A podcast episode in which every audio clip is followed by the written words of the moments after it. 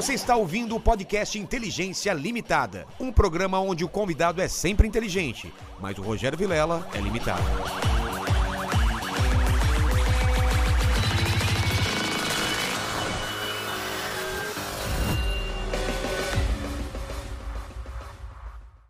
Olá, terráqueos, como é que vocês estão? Eu sou o Rogério Vilela e está começando mais um Inteligência Limitada. O programa onde a limitação da inteligência acontece somente por parte do apresentador que vos fala, porque sempre trago pessoas mais inteligentes, mais interessantes e com a vida muito mais rosa do que a minha e do que a sua, não é, pequeno Lene? Hoje bem rosa. Bem rosa. Bem rosa.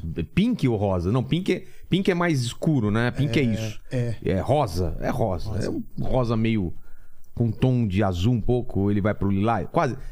Não sei, Eu cara. sou, eu sou daltônico, cara. Ah, para. então, é. Sério? É, sou Eu daltônico. chamei o cara errado pra trabalhar aqui? Eu vejo, tipo, o vestido. Se fosse um pouquinho mais escuro, eu veria cinza. Ah, para. É verdade. E no, no farol, no semáforo, como você faz? Ah, não. Aí o vermelho, o meu problema é entre o, o verde aquele. ah, o rosa que vai chegando no verde. eu ali, contratei sabe? um cara com defeito, é isso? Foi. Você tem que olhar as cores aqui, você não sabe? Cara, é, é a Que 15. cor- Você consegue enxergar a- as cores da Jujuba aqui? É, eu sei que tem amarelo, vermelho, aí tem uma. Um... Essa daqui. Ó, essa mais escurinha. Essa aí é verde. Essa. Essa tá pro vermelho. Isso. É. Ah, então você enxerga, Agora cara. aquela mais escurinha ali, ó, eu vejo Essa daqui cinza. roxa. Eu vejo ela cinza. É sério? Cinza. Que doido, cara. Muito louco, né? Então tem fruta que você vai comer é cinza. É cinza. É cinza. É mesmo? É. Aí, a inteligência limitada. Total. Há 15 anos, É- hein? Há 15 anos que eu Não é trabalho com inteligência, eu como assim. chama isso? É. Os. os ah, Ó, ó, É, não são bastonetes. Bastonetes. É o cones. Cones, limitados. Cones Cones limitados. limitados. Eu não sei se você tá falando. É cones mesmo que enxerga Cones a cor? enxerga a cor, é. Não é- E os bastonetes? Enxerga a diferença de é, intensidade. E, e na língua, qual parte que é a doce? É na frente. Ah, E a salgada? Sim, a É salgada. um pouco mais atrás. Mais Eu atrás. sei que meu filho, meu filho acabou de trazer uma, uma lição com a língua e onde era o. Eu hoje eu vi Muito isso. Então tá, colando, muito. né? É, Tá tô colando. Tá colando. E antes de, de falar com, com a Léo, como que a gente vai fazer com o pessoal dessa live maravilhosa? Como eles vão mandar perguntas? Já tá fixado lá no chat as regras, tá bom? Você pode participar com pergunta, com comentário, aquele jabazão pra ajudar nós, né? Não se Isso. esqueçam disso.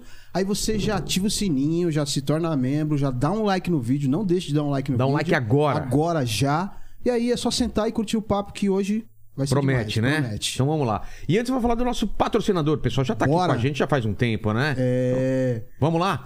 Terráqueos, hoje é dia de mais uma brincadeirinha do nosso patrocinador Câmera Privé. Mais uma brincadeira com convidado, mas dessa vez é com a maravilhosa Léo Aquila. Então, jovem Terráqueo, câmeraprivé.com é o maior site de caminho da América Latina. Lá você consegue ver e conversar com pessoas do Brasil inteiro ao vivo na webcam. Tem mulheres, homens, casais, trans e muito mais. Interação ao vivo com total privacidade e segurança. Então, se você estiver se sentindo sozinho aí, aproveita essa tarde, essa noite, essa madrugada, não é? De quarta, Exatamente. né? Ou É. agora à tarde mesmo? É, é. Só, Pode ir lá, só, só não deixa de. Não, não, não live até o agora, final, agora. é, é, Espera, é. assiste até o final do programa e depois corre lá no câmeraprivé.com. Além dos shows ao vivo na webcam, o câmeraprivé.com funciona como uma rede social de conteúdo adulto para você que é maior de 18 anos. Você pode seguir e acompanhar, não é? O produtor de conteúdo, comprar vídeos, fotos, ver stories, trocar mensagens e muito mais. Então, aí tem uma brincadeira aí, né? Ah, você Explica não aí. aprendeu ainda com a brincadeira, você vai me perguntar como que é, tá Ah, bom? eu tenho que aprender. Nessa caixinha aqui, ó, eu tenho várias perguntas salientes, picantes, provocantes, feitas pela galera lá do Câmera Privé. A nossa convidada de hoje, Léo Aquila, vai puxar uma dessas perguntas, ler e dizer pra gente se vai responder ou não a pergunta. O que que acontece? O que, que acontece, hein? Se ela responder a pergunta, a gente libera o cupom de 25% de Exato. desconto Olha a para os, os 200 primeiros terráqueos que acessarem lá o câmera privê. Então, e se ela não responder, se ela não responder, aí vocês vão ficar chupando o dedo, chupando o dedo sem cupom. Exatamente. Então tá certo. E que pressão, né, cara? não, é pressão ela, né? total agora. Ah, Eu, eu não quero colocar pressão, mas até hoje todo mundo respondeu. É. Mesmo quando não respondeu, respondeu. Respondeu, é verdade. E teve gente que respondeu duas perguntas. É. Que não quis responder. Castanhari não quis. Falou assim: Ah, vocês já se filmaram transando? Ele falou: Não vou responder. Ela falou: Ah, então você já respondeu, né? Exatamente. então, fica à vontade aqui. É pode agora? abrir. É agora. Vixe. Lá, meu Deus. Eu nem sei que perguntas são, hein? Eu que leio. É. Coloca aqui, ó. Tem uma, tem uma câmera aqui em cima. Ai, aqui. Tá. ó. O quê? Dá tesão ouvir o homem gemendo na hora H? Não, não dá. Ah, Não, Deus me livre. Gemer, gemer, eu acho que a mulher geme muito bem, mas o homem não. Homem não sabe Homem gemer. é né? broxante. Fica quieto, Ô, amor. Paquito, geme aí. Ah, ah não, não, não, não, não, não. Lene. Eu sempre acho que o homem tá mentindo, então fica quieto. Pode crer, né? Não tem que gemer, né, cara? Fica lá aí. Mas eu, eu tinha um problema, às vezes, com as mulheres que ficavam querendo, ficavam falando, e aí? O que? Você tá não sei o quê? Ficava fazendo perguntas. Parecia que eu tava respondendo o questionário. Tá chegando? Não sei o quê? Tá gostando? Não sei o quê? Quer que eu faça isso? Falou, pô, cara, diverte, né?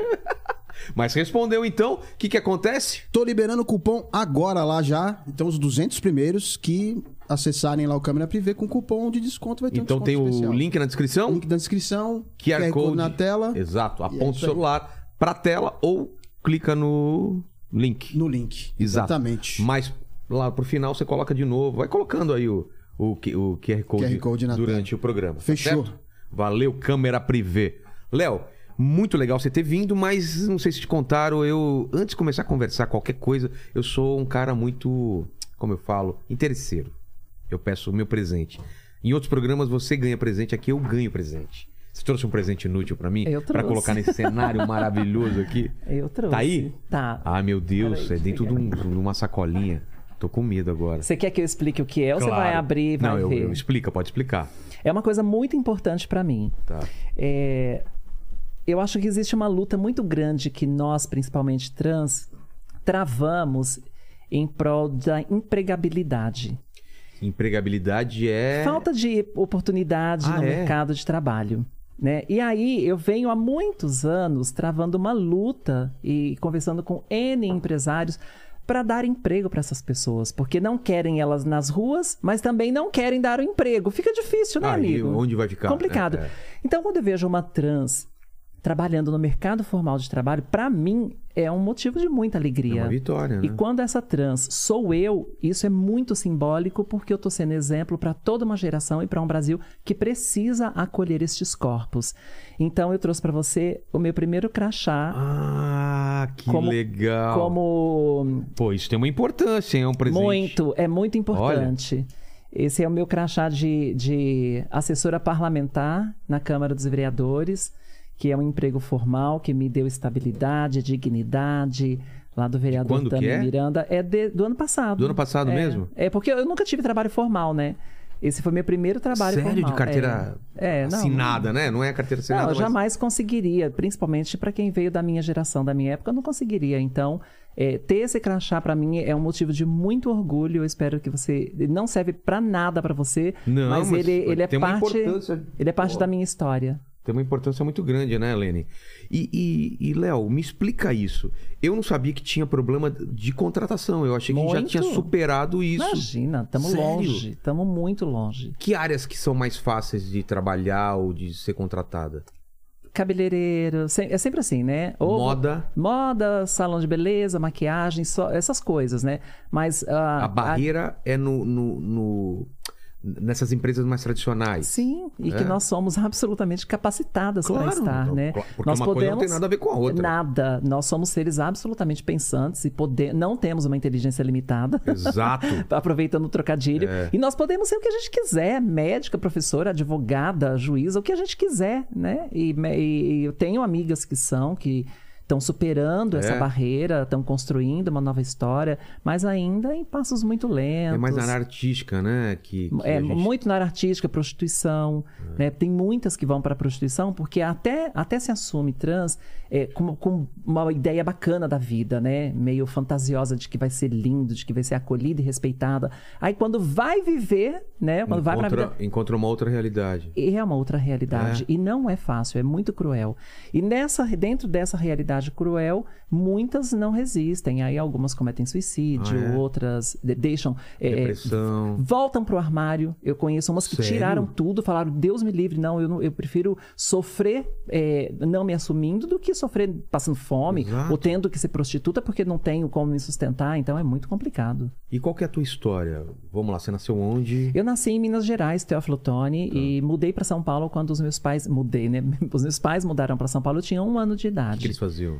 Meus Trabalhavam pais? com que? Com nada. Minha mãe era dona de casa, meu pai era da roça. Ah, é?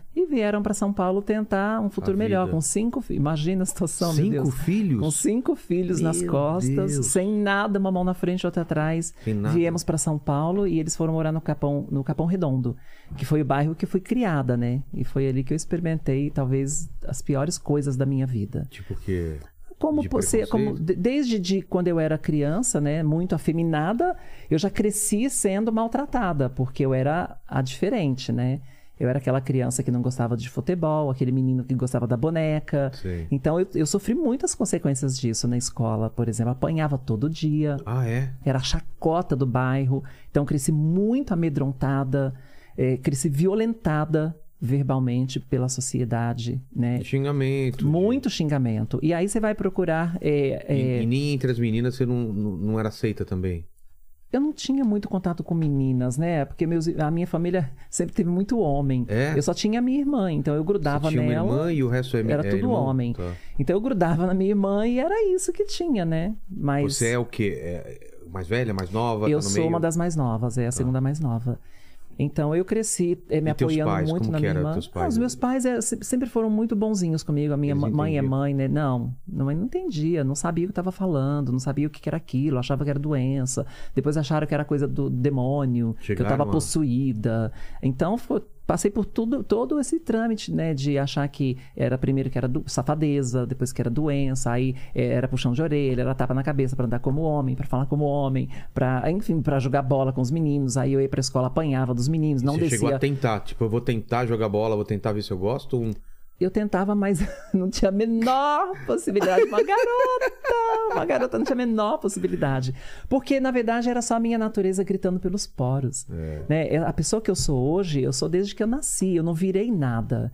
Eu já era É isso. errado esse, esse O essa termo ideia, virar? né, de virar. né? Não, é, mas aí que tá o grande conflito da sociedade. É. Por que, que todo mundo acha que é safadeza e não aceitam? Porque parece que é uma escolha. São dois caminhos, né, que a gente tem, dois olhares. O primeiro é que a religião diz que nós estamos em pecado, que somos aberrações e não somos filhos de Deus e vamos para o inferno, não temos a bênção. É, Isso já é um grande problema pra é gente. uma barreira. A segunda coisa é que as pessoas não conseguem entender que isso não é uma opção.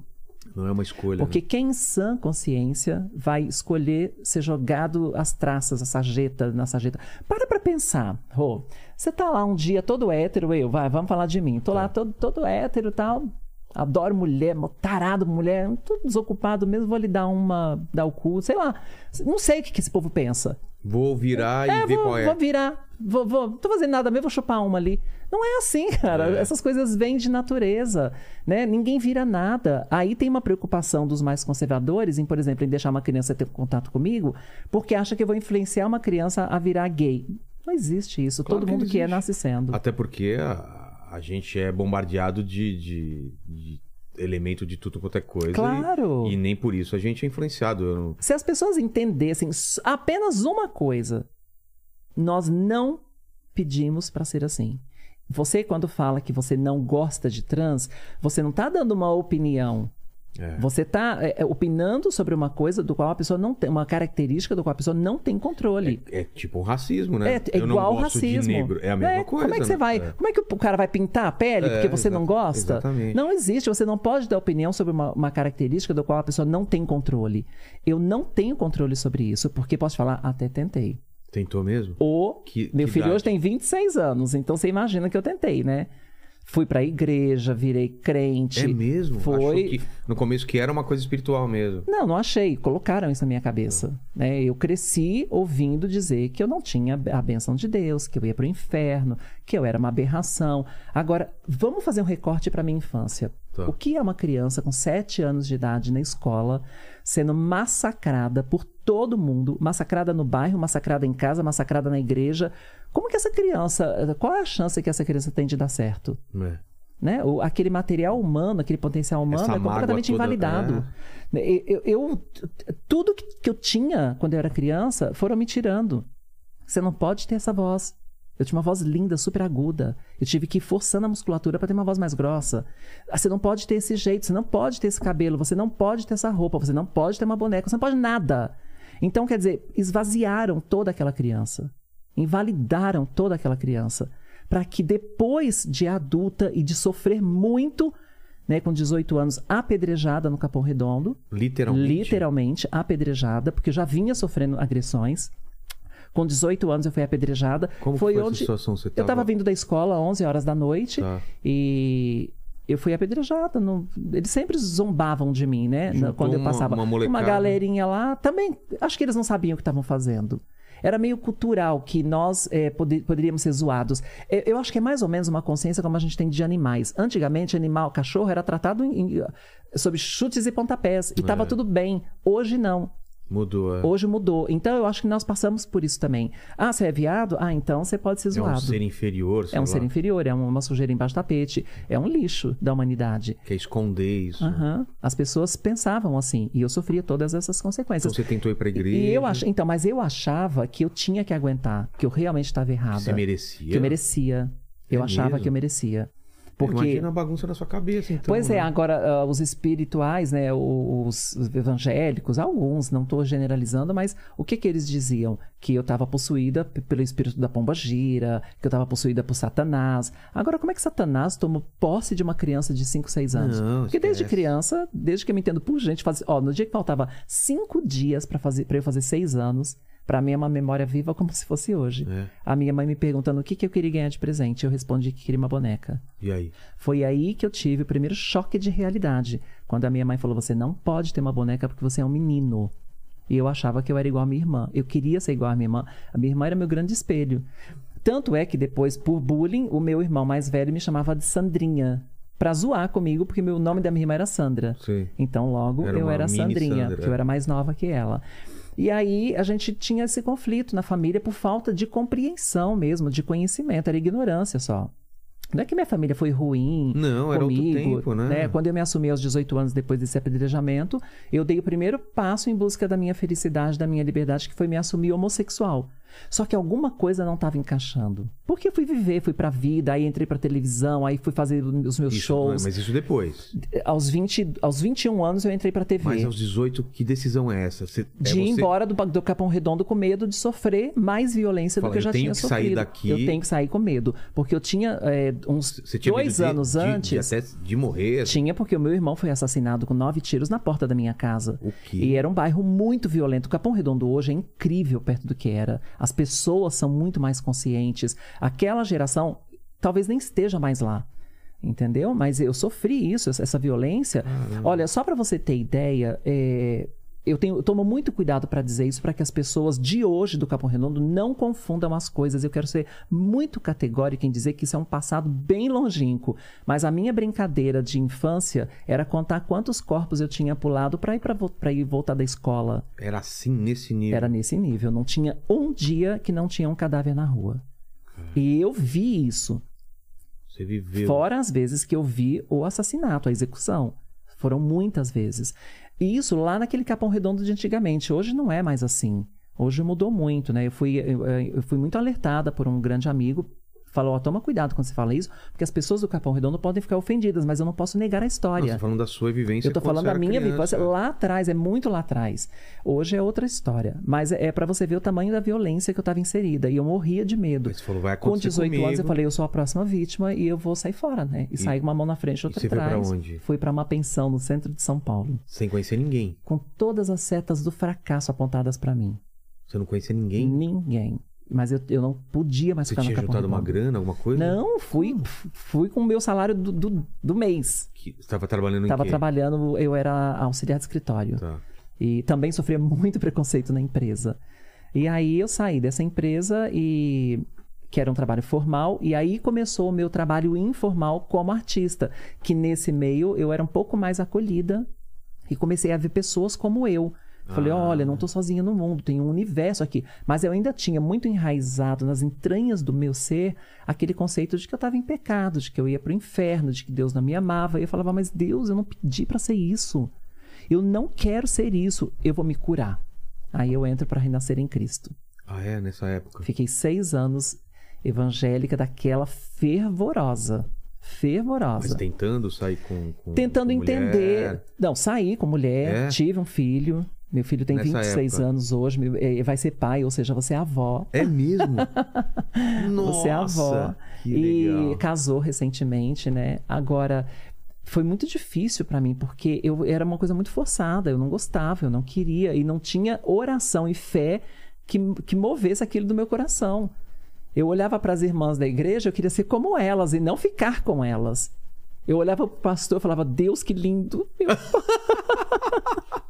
E você não tinha liberdade de conversar sobre essas coisas com Não o pastor? tinha, Deus me livre, Não nem dava. pensar. Até que um dia o pastor da Renascer falou assim: Olha, pra mim, eu cheguei mais cedo, né, que eu queria conversar com ele, eu tava vivendo muitos conflitos, eu tava muito infeliz, e aí Deus. é, Mas o, o seu visual era cabelo curto? Era de tudo? menino. De menino, total. Era de menino. então. E, eu ta, e assim, eu tava tentando me enquadrar naquele padrão pra igreja parar de me encher o saco. Entendi. Só por isso. Não tava preocupada. Falava diferente também. Sim, engrossei a voz e Nossa. tentei fazer eh, fono pra engrossar a Entendi. voz. Minha voz era muito mais aguda do que é hoje, por exemplo. Muito mais. Ah, é? E isso, essa voz, Naturalmente. naturalmente. E eu tive que forçar pra falar grosso. Bom, mas enfim.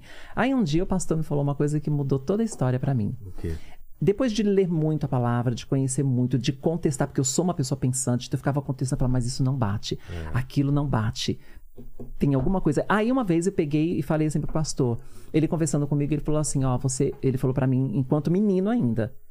Você é tão especial pra Deus que ele já te chamava pelo teu nome antes de você nascer. Aí eu falei, pastor, então Deus sabe de tudo que vai acontecer com a gente? Ele sabe de todas as coisas? Ele falou, sabe. Eu falei, então não tem livre-arbítrio. Porque ainda que eu mudar de ideia um milhão de vezes, ele sabe lá na frente qual vai ser a minha última decisão. Então, antes de nascer, ele já sabe que eu vou pro inferno. Ele não é Deus. Que, que Deus deixaria. é. Que Deus é conivente É, com isso. Ó, eu vou criar nisso. você aqui. Né? Todas fico, suas- fico me imaginando Todas as Deus. suas ações estão tão pré-definidas. É, eu fico me imaginando Deus. É assim, É. ó, tô criando uma pessoa aqui que eu amo muito, mas que eu sei que lá na frente vai pro inferno e ai, que dó. É. Sendo que eu já sabia de todas as decisões e não fiz nada pra mudar, não é? Aí os evangélicos falam, ah, mas é seu livre-arbítrio. Mas Deus já sabia, mesmo com o meu É. livre-arbítrio, qual seria a minha decis- decisão Exato. lá no final. Ele já sabia antes de eu nascer. Qual é o prazer de ser esse Deus? Aí eu falei, pastor, isso não bate. Desse dia em diante eu tô fora desse Deus. Quando eu me afastei da igreja, eu comecei a me aproximar de Deus, É. de verdade. Aí eu conheci, aí eu conheci um Deus que me acolheu, que me ama, que não vai abrir mão de mim por nada e que não fica olhando a minha aparência, ele reconhece o meu sentimento. Já foi assim quando Jesus veio, porque seria diferente se ele viesse de Exatamente. novo agora. Exatamente, ele seria crucificado. É. E andaria com as pessoas que o pessoal ia apontar os dedos e falar: antes era prostituta, era ladrão, era não sei o quê, hoje É, era. Mas tem vários ser- argumentos chulos que eles usam do tipo, vais e não peques mais, ele te perdoa, mas você não pode mais pecar. Não existe, não é bem assim, porque primeiro eles falam isso porque eles acham que eu estou em pecado. Qual é meu pecado? Eu nasci assim, É. né? Eu sou casada, eu sou uma ótima esposa, eu sou fiel, eu sou fiel aos meus pais, aos meus filhos, serei ao meu neto ou neta, não sei ainda qual é o sexo. Qual é o meu E de problema? repente, tudo isso tá falando, tá abaixo de uma outra coisa que não tem nada a ver, né? Exatamente. Quando Mas, isso deveria ser o mais importante. mas, Rogério, eu fiz um acordo com Deus. Ah, é? Oh! Eu, eu não sei você, mas eu troco ideia com Deus. não- Eu troco eu, não- Eu não muito. rezo assim, tipo. Não, Eu troco não. ideia, fala, pô. Cara, Nem sei o que que é rezar. Eu, É. eu, eu, eu sento com Deus e converso. qual foi Aí eu fiz um acordo com ele. Um dia, pra eu resolver esse conflito, eu sentei com Deus e falei: Pai, é o seguinte, vou fazer um acordo contigo e não quero mais ninguém mexendo no saco com esse negócio de céu e inferno. Tá. Eu te prometo que você a melhor pessoa desse mundo e quem me conhecer vai saber disso. Vai me reconhecer enquanto luz no mundo. Eu vou ser uma ótima esposa, uma ótima filha, uma ótima avó, uma ótima irmã, uma ótima amiga, vou salvar vidas, vou construir uma política decente para a humanidade, posso salvar o país com algum projeto e vou me empenhar para isso. Eu vou, vou- eu vou fazer tudo de lindo e maravilhoso. Você, quando eu morrer, vai me encontrar e vai falar: parabéns, filha, você foi perfeita. Mas eu vou te mandar para o inferno porque você tem seio, porque você se assumiu mulher. Então você não é Deus. Você falou isso com Falei. Então vamos fazer o seguinte: eu te prometo que eu vou ser a melhor pessoa desse mundo. E tudo que eu me propor a fazer, eu vou ser a melhor no que eu fizer, só para te agradar. E por amor ao meu próximo. Se mesmo assim você quiser me mandar para o inferno, Manda. Paciência Paciência. também. Eu não É. vou Eu fiz, é, eu fiz o que Eu fiz o que eu pude. é. Eu fiz o meu melhor. E aí eu tatuei isso aqui, ó. Aqui tá escrito: Decidi am- amar Decidi você. amar você. Esse foi o meu, meu pacto com Deus, de amar você. De- e uma decisão, não uma coisa Uma imposta. decisão. Eu decidi amar o meu próximo. E aqui eu vou beber na, fron- na fonte de Madre Teresa de Calcutá quando ela diz que as pessoas boas merecem seu amor, as pessoas más precisam do seu amor. Pô, que bonito isso. E aí eu tatuei isso aqui com esse compromisso de amar o meu próximo, ainda que ele tente me apunhalar. E mudou quando você fez esse acordo? Completamente. Eu mudei da água pro vinho. É. Da água pro vinho. Hoje, quando alguém fala que eu vou pro inferno, que eu tô em pecado, eu tenho vontade de rir. Eu tenho vontade de rir. Que eu penso, perdoe, porque Sabe eles não nada, sabem o que é. tá dizendo. Sabe de nada inocente. Sabe de nada, não sabe de nada. Enquanto a pessoa tá preocupada na vida dela me julgando, eu tô preocupada em ajudá-la a ter um Brasil melhor, por exemplo. É. Eu abri mão do meu trabalho artístico Eu- na televisão para tocar um trabalho político em prol de disso aqui, ó, Mas deixa eu de ter um entender, Brasil então. melhor. Aí você, você vem pro centro e começa a trabalhar com o quê? Você falou na, se aproximar na área artística. Sim, Com, o que, que você começa a fazer? eu comecei a, a trabalhar com vitrine viva em lojas, Sei. que na época era muito Teve uma novidade. época que era muito... E era muito novidade. Eu fui, eu fui talvez a primeira pessoa no Brasil, se não a primeira, uma das, a fazer vitrine viva em loja. E naque- na época parava as lojas, parava Era em shopping ou na loja de shopping, rua? loja de rua. É? Parava. E aí aquilo começou a dar muito certo. E eu comecei a viver daquilo. Tipo, você pegava a minha agenda, de segunda a segunda eu tinha apresentação nas vitrines. E eu ficava de manhã até. E aí as lojas vendiam, vendiam muito por causa daquilo. Porque eu juntava aquele tumulto É. na porta da loja. E aí eu saía da vitrine andando, fazendo aquele robozinho, aquela aquele boneco de vitrine. E aí eu entrava lá pra dentro, as lojas lotavam e os vendedores arrasavam de vender. Então não me faltava trabalho. Aí eu tive a brilhante ideia de ser a primeira pessoa no Brasil a fazer moda masculina e feminina. Olha a minha vocação pra me vestir de mulher. Como assim? Como que era isso? Porque eu tinha, eu sempre fui muito magra, então qualquer roupa que você colocasse, masculina ou feminina, É um cabide, né? era um cabide, Tá. ficava bem. E aí eu fazia uma maquiagem, colocava uma peruca, era uma menina dentro da vitrine, era uma Sei. boneca. E aí eu fazia moda masculina e feminina. E aquele negócio da moda feminina, já que era minha natureza, fluiu muito. Aquilo ganhou uma dublagem, uma música, Sei. que ganhou uma performance que foi parar no show de calouros em 1992, no Silvio Santos, e eu ganhei o concurso. Foi aí que eu fiquei famosa. Foi aí que você começou, então? Foi. Olha só. Porque eu já entrei na noite, eu nem conhecia bote gay. Eu já entrei na noite pra me apresentar sendo a Léo Áquila. Quem? Aquela que ganhou o concurso do Silvio Santos. Porque era um concurso almejado por todos os transformistas do Brasil, mas eu não sabia. Eu não conhecia aquele métier daquele, daqueles artistas. Mas o seu era. O, qual foi sua apresentação de. De, De vitrine mo- viva. De moda masculina e e Não, feminina? não, não. De, de menina. Era uma uma boneca. uma boneca. Como se fosse a Barbie. Tá. Então eu escolhi uma música, a primeira música que eu cantei na minha vida, que eu dublei, né, na época, Sei. na minha vida, foi I Will Survive. Olha o nome da música. É. E eu tô aqui hoje pra contar essa história. Ou seja, eu sobrevivi. Eu sou uma sobrevivente num país extremamente transfóbico. É o país que mais mata travestis e transexuais do mundo. A expectativa de vida de uma mulher trans no Brasil é de 35 anos. E, e- por que que matam? Preconceito. Preconceito. Intolerância pura. Porque as pessoas não nos querem. Só que nós não somos mais uma sujeira embaixo do tapete. Nós já saímos do armário. Hoje a gente entende que armário é lugar para guardar coisas e não pessoas. E a gente nunca mais vai voltar para lá. Algumas têm que pagar com a própria vida. E nós estamos, nós somos a comissão de frente dessa luta, desse preconceito todo, porque todo preconceito que assola a classe LGBT bate primeiro na travesti. É? É.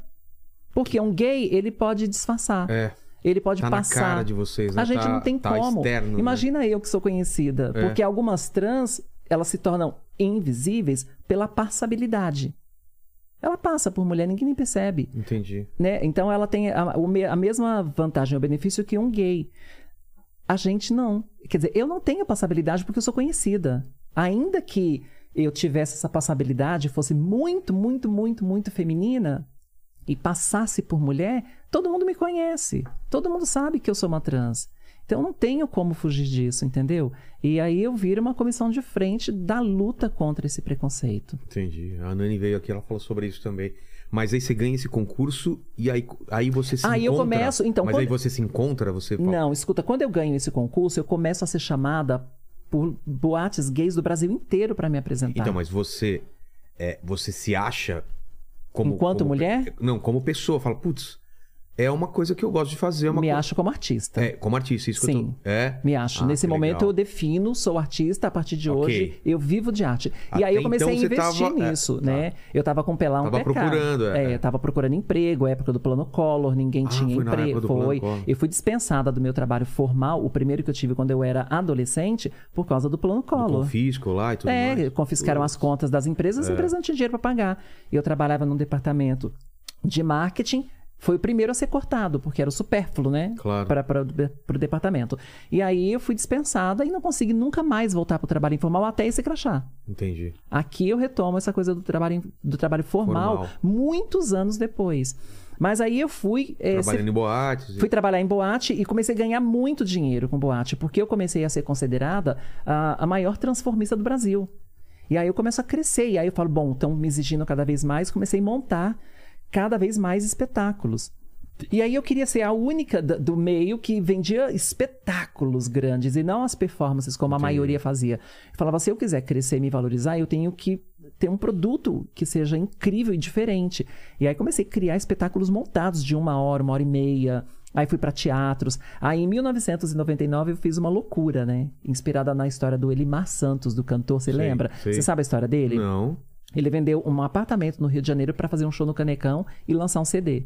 Aí, inspirada nessa história, eu fiz a mesma coisa em São Paulo. Vendi a única coisa que eu tinha, que era um apartamento, comprado em- a duras penas para fazer um show no antigo Palace. Nossa, que loucura. Te deu um. Foi, foi uma coisa assim de louco. E aí deu maior problema porque na época o Palace eh, não me conhecia, ninguém me conhecia, eu não era ainda uma pessoa famosa e tal, ninguém sabia quem era.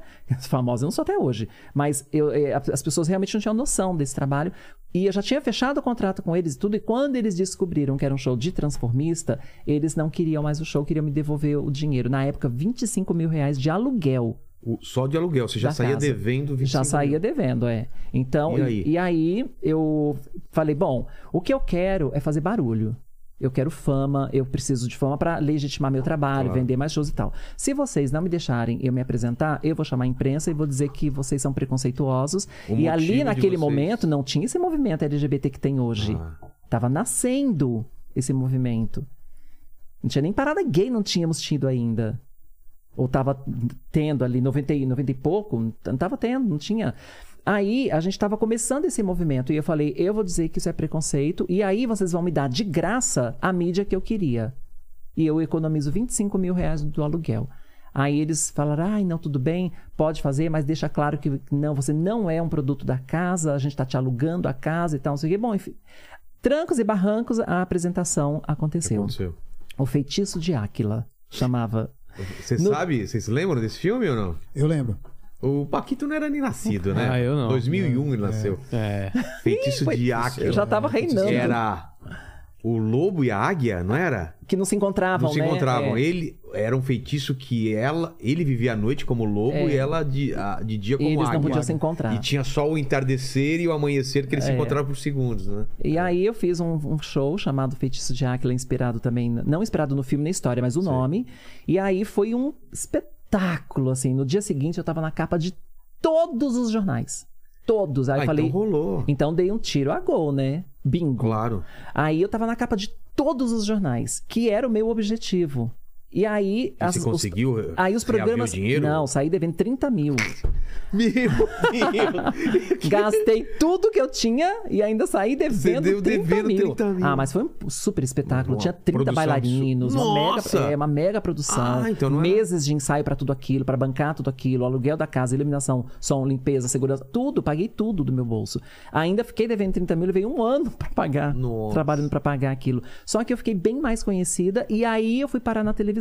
Entendi. Porque a Hebe conseguiu me levar no programa, me chamou, porque queria que eu me apresentasse um quadro que era do show, uma performance, né, do, do espetáculo que era muito bonita e tal. A Hebe Camargo eh, ficou impressionada com o que viu e dali em diante eu não saí mais da TV. É.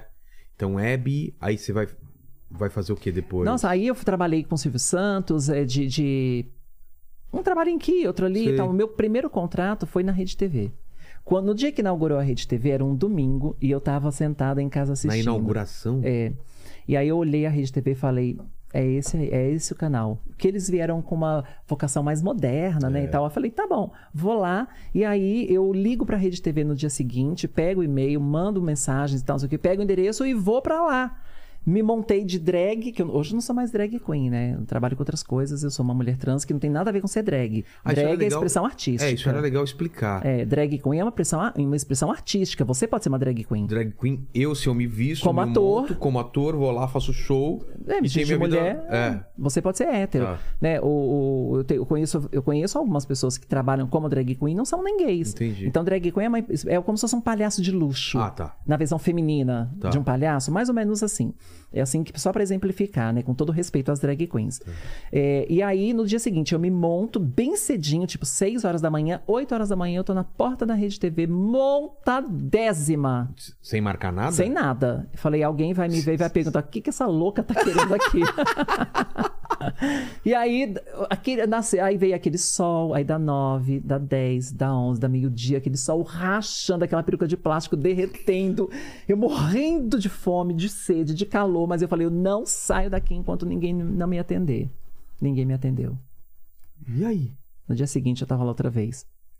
Porque eu sou dessas. Cê- Eu sou incansável É mesmo? me montei mais maravilhosa ainda, uma maquiagem exageradíssima. Aí, quando foi meio-dia do, do segundo dia, entrou uma mulher num carro, que era até um Picasso, azul. Ó, você lembra, ficou Eu lembro marcado. tudo.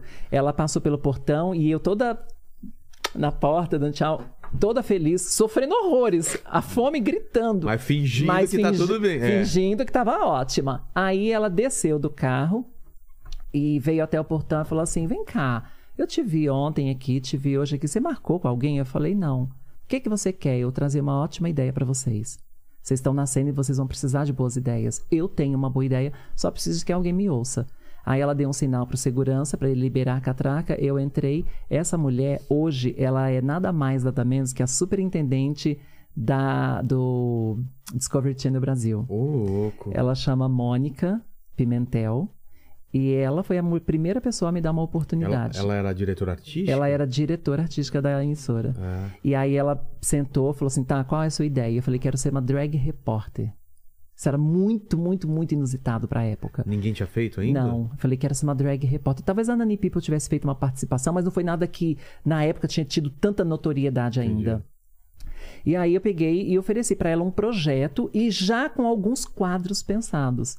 Que é pois ela importante. colocou no ar todos os quadros. É mesmo? Sim, eu, fui, eu, tive vários quadros de sucesso na Rede TV que as pessoas nem sabem que fui eu que pensei, que escrevi, que Você planejei, que que, arrombou produzi. a porta, então. Arrombei a porta, é essa a palavra. Porque tem gente que fica esperando em casa, aí você chamado. Então, um hoje dia. quando as pessoas olham e falam, ah, mas você teve sorte. Não foi só sorte. Eu acho que sorte conta, mas foi é, boa vontade de ir lá e lutar pelo que eu acreditava. Porque eu sou assim, eu, eu luto pelo que eu acredito. Qual programa que você fez o- como repórter? Comecei, é, eu fiz Super Pop, eu fiz o Noite Afora, eu fiz quase três anos com a Monique Evans, que era aquele programa que ela ficava na cama. Hum. cama, eu lembro. Fiz quase três anos. Aí quando acabou, eu fui ser repórter do Super Pop, fui repórter do TV Fama. Aí depois eu fui ser repórter do Bom Dia Mulher com a Olga Bon Giovanni de manhã. Aí depois eu fiz o melhor da, a programa da tarde. Aí o último trabalho da, Re- da Rede TV que eu fiz foi a bancada da Sônia Branca. Eu fiquei três anos com ela. Saí de lá porque enquanto toda essa história acontecia, eu ia estudar. Estudar Eu, o quê? eu fiz marketing na Embi Morumbi, depois eu fiz jornalismo. Ah, aí quando eu me formei em jornalismo, eu fui para PUC, estudei numa pós-graduação de política, porque eu queria, eu já vinha com essa luta política e tal. Na verdade, Rô, o que, que eu descobri?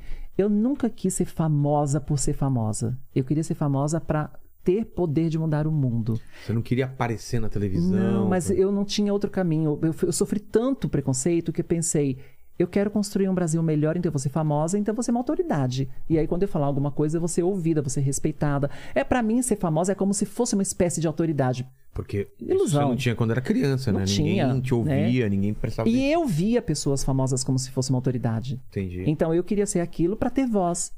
E aí eu fui ser essa artista e construir essa carreira na televisão querendo ser ouvida.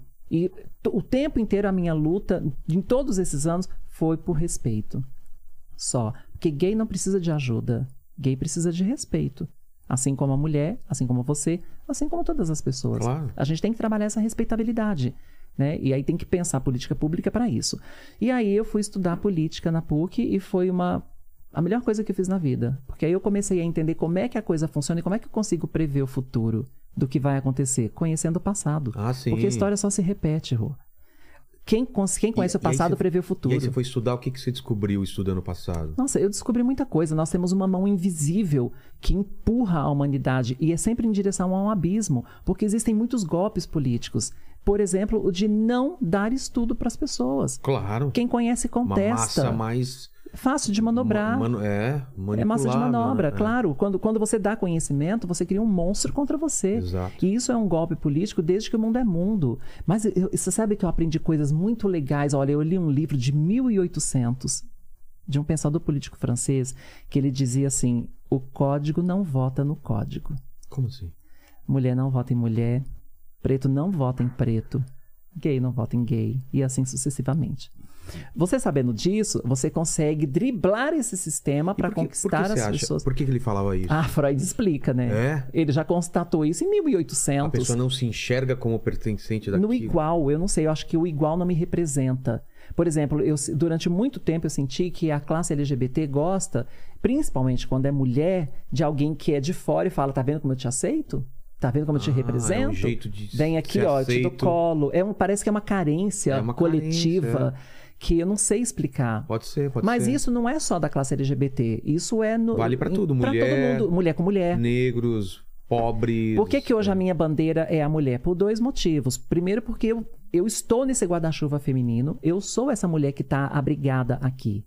Eu tenho que lutar pela mulher, porque lutar pela mulher é lutar pela mulher que eu sou. Entendi. Né? E também porque a mulher não me vê essa concorrente, não, não tem essa coisa de, ai, não vou votar nela porque ela é mulher. Ao contrário, para a mulher, quanto mais maravilhosa eu estiver, melhor. É? Nossa, é incrível. Eu sou muito mulheres? abrigada, eu sou muito acolhida, eu sou muito respeitada. É um lugar seguro pra mim, é um lugar que ninguém me assedia. Esse guarda-chuva feminino com as mulheres é um lugar que ninguém me assedia. Raramente você vai me ver na rua conversando com algum homem. Talvez você nunca veja. Você sofreu muito assédio? Muito assédio. É. Muito. Porque existe um, uma, uma- um rótulo em nós que somos trans que a gente só pensa em sexo e não é verdade.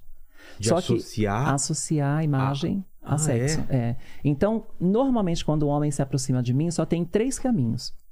Ou ele vai me assediar, ou ele vai me agredir, ou ele vai me usar como chacota para tirar sarro de alguém.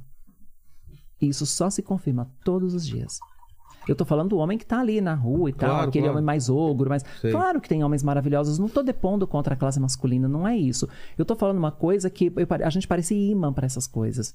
Né? Então é muito complicado. Eu sinto que o homem, com as minhas amigas mulheres mesmo, mulheres cis, eles se comportam de uma forma e assediam também, faz Claro, tudo isso. sim. Só que eles ficam meio com o pé atrás. Será que ela quer? Será que ela não quer? Talvez ela não queira, talvez ela. Ah, eles pressupõem que a trans, A trans quer. já quer. Exato. Ah, E isso torna um problema sério pra mim. como assim não quer? O problema É.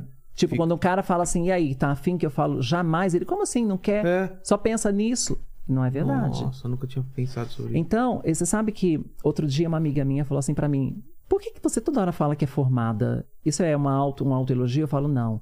É pra deixar claro para as pessoas que eu não sou puta. Eu tenho uma formação acadêmica, eu estudei, eu tenho uma profissão. Não sou vagabunda. Porque é isso que muita gente ainda pensa. E eu tenho que toda hora ficar me afirmando. Às vezes eu coloco esse assunto no meio de um assunto que não tem nada a ver. O cara tá, a gente tá lá falando de hambúrguer e fala, não, mas quando eu tava estudando jornalismo, eu, estu, eu percebi que não sei, o quê." eu tenho que dar um jeito de colocar o assunto ali. né? É. Sabe por quê? Não é pra ser mais que ninguém, pra ostentar nada, é pra mostrar pras pessoas que estão ali que eu não sou uma vagabunda, que eu tenho uma formação, que eu sou uma pessoa inteligente, que eu sou um ser pensante, que eu sou um ser humano. Mas é Porque absurdo, você tem que falar isso eu toda tenho que hora. falar, né? eu tenho que falar. Infelizmente, eu tenho que falar. Que um homem, por exemplo, não precisa falar isso, né? Exatamente, afirmar. É. Já Exatamente. pressupõe, ah, se ele tá falando, ele entende do que ele tá falando. É. Agora você não, ó, eu estudei, calma. E aí, quando eu, quando eu termino aquele espetáculo de 1999 Sei. que eu vendi um apartamento, um ano depois, que é o ano 2000, eu lanço um outro espetáculo chamado Guerreira e usei outra estratégia para ir para o Tom Brasil. E por que, que eu fiz esses sacrifícios? Porque nós da classe LGBT naquela época estávamos fadados a ser presos naquela bolha, no gueto. Só falar com vocês mesmo. Só entre a gente. E eu queria derrubar aquela barreira, furar essa bolha e mostrar nosso trabalho. Quem fez esse trabalho de partir para o mundão fui eu. E como você pensou que poderia ser feito isso? Mostrando como esse trabalho, tirando das Você como boates. repórter já furava um pouco a bolha. Mas isso até antes, né? Os Ah, shows antes. vieram Ah, tá, antes de tá, ser. tá. Eu, fiquei, eu fiquei conhecido e fui parar na televisão por causa desses shows. Ah, entendi. Então, os shows nessa linha cronológica, ele Então, vem primeiro. ajudaram. Ah, só tá. que se eu fizesse só aquele show do Palace, um ano depois já tinha morrido a história. É. Eu precisava renovar e eu fui pro Tom Brasil. Só que eu não tinha mais dinheiro nem apartamento para investir. Era uma casa tão cara, tão cara quanto. Aí eu, eu pensei, eu vou pro Farol vender ingresso. Aí fui pro Farol vender os ingressos na rua, na Henrique Chama com a Rebouças. Sei. Que era um público mais elitizado, que podia de repente comprar um ingresso, e eu ia de carro em carro vendendo os ingressos. Lá perto do McDonald's. Aí lá. aconteceu uma mágica. É. Parei num carro no primeiro dia que eu fui pro Farol para vender esse ingresso. A equipe então sabe dessa história. Parei um carro e dei, eu, eu- tirei cópia do, de- dos panfletinhos, né, para mostrar para as pessoas e dei um, um, um, um panfleto para uma mulher. E aí essa mulher depois entrou em contato comigo e falou assim: eu vou fazer uma matéria, ah, eu acho que era Folha de São Paulo, é, sobre você. Sobre, é, eu fiquei muito tocada de ver você no Farol vendendo o ingresso. Era a Érica Palomino. Olha só. A O primeiro carro É, o primeiro, não, um dos, um primeiros um dos ali, no primeiros. primeiro dia. no primeiro dia. Era a Érica Palomino. E eu não sabia que era. Eu simplesmente. E ela é, faz uma dei. matéria pra você. Aí ela me faz uma super matéria contando essa história. Eu vendi todos os ingressos. Nossa. E lotei o Tom Brasil. Aí. Aí uma Aí coisa. teve um aí lucro. Tive um lucro, paguei o que eu tava devendo, paguei Ah. todo mundo, não sobrou, tá? Não sobrou. Ah, é? Mas eu consegui colocar minha vida em Pelo ordem menos não, não saiu devendo. para recomeçar a minha vida. Mas eu, eu- olha, pensa bem, eu só- na- quando eu fiz essa primeira loucura, eu queria mostrar a classe LGBT para o mundo. Eu queria levar os nossos shows para o mundo. Então hoje quando eu vejo artistas como Glória Groove, Pablo Vittar eh, fazendo esse, esse sucesso, eu fico super emocionada, porque é o meu sucesso ali também. Eu Cada ajudei a um levando construir. um pouco- Eu ajudei a construir essa história. Ah, mas elas não reconhecem. Eu não tô aqui para ser reconhecida. Elas têm que tocar a vida delas. Tá de parabéns, tá excelente. Eu não fiz para ser reconhecida. Eu fiz para que todos pudessem ser contemplados lá no futuro. Um futuro que já chegou. É. Agora a gente tem que pensar no próximo futuro. Como que a gente tá agora? O que você acha? Comparando com a tua infância. Prego que se destaca leva martelada, já ouviu? Claro. Então, quando a classe LGBT consegue a ascensão, ela leva martelada. A gente está nesse momento. É. uma luta, é uma corrida. A, a gente avança, o povo um- preconceituoso também e dá- avança. é. Né? Então, morre uma aqui, morre uma acolá, o que é lamentável. Eu digo isso com muita dor no coração, porque eu acho que a gente poderia debater no campo das ideias e não ir para a violência. Né? É, E a classe LGBT é super pacífica. Nós não, não, não pagamos ódio com ódio. né? Nós somos amorosos, nós somos mais sensíveis, nós somos mais artistas, nós somos. Tudo que está ligado nesse campo emocional, né? o, o gay ele nasce com uma inteligência emocional muito aflorada. Então a gente não consegue revidar na mesma moeda, graças a Deus, porque já imaginou, já imaginou se Não, fôssemos um povo violento? Como é que ia ser? Então, mas a, a gente tem é, assassinatos e, e suicídios e provocados por essas intolerâncias todos os dias. Isso não diminuiu. Não, está aumentando. É. Está aumentando. A intolerância tá aumentando. Porque tem gente que não é forte como eu sou para aguentar o tranco. Porque eu sofri todas as consequências. E vou te falar mais. Eu era uma gay na época de da geração HIV. É mesmo, tinha preconceito Eu ainda atravessei da a geração HIV. é. Foi final dos anos 80, É, né? 82, 83, por ali. Então, nós, atre- nós quando surgiu era, o era a HIV, doença dos era, gays, era né? peste gay. É, peste gay, exato. Era peste gay. Então, quer Conhecido. dizer, não bastava ser, ter, sofrer o preconceito de ser homossexual, ainda tinha que sofrer o preconceito duríssimo, que foi para aquela época, para aquela geração, de ser taxado como aidético. Ninguém encostava na gente. Rô, teve uma certa ocasião que eu estava num ônibus, indo, vindo do trabalho, ou indo pro trabalho, não me lembro. Não, estava indo para casa, era à tarde.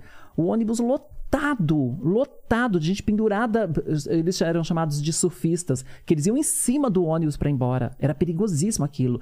O ônibus ia, em tor ia torto assim pro lado, de tanta fora. gente pendurada, e o banco do meu lado vazio. Meu Deus. Eu vivi isso. Então quem vê close não vê corre, né? É, Como diz o total, bichos, é. então eu sofri essa essas consequências e sobrevivi, mas nem todo mundo tem essa força. É, não tem essa história pra contar, né? Muita gente comete suicídio porque não aguenta a pressão. Não aguenta. Eu acabei de. Tem, Não tem 15 dias, né? A gente acabou de enterrar um, um, amigo muito íntimo meu, 29 anos, Nossa, se matou novinho. porque não aguentou a pressão. Os pais não aceitavam, evangélicos, condenando ele ao inferno toda hora, família de militar. Mas qual que é o, o caminho pra se mudar isso? Claro que política é, política é um dos caminhos.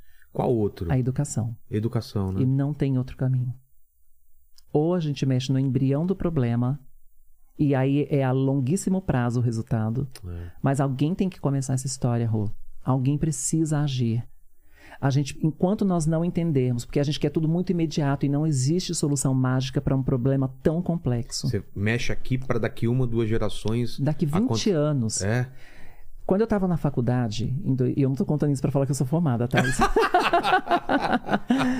Quando eu estava na faculdade estudando jornalismo, eu fiz um trabalho de conclusão de curso que é como se fosse acrescentar uma disciplina a mais na, na- no estudo Na infantil. Mas tem que ser na formação do indivíduo. Tá. Porque é antes de entortar o pau, entendeu? Claro. Tem que ser na formação do indivíduo. O que, que é essa disciplina? É a inteligência emocional nas escolas.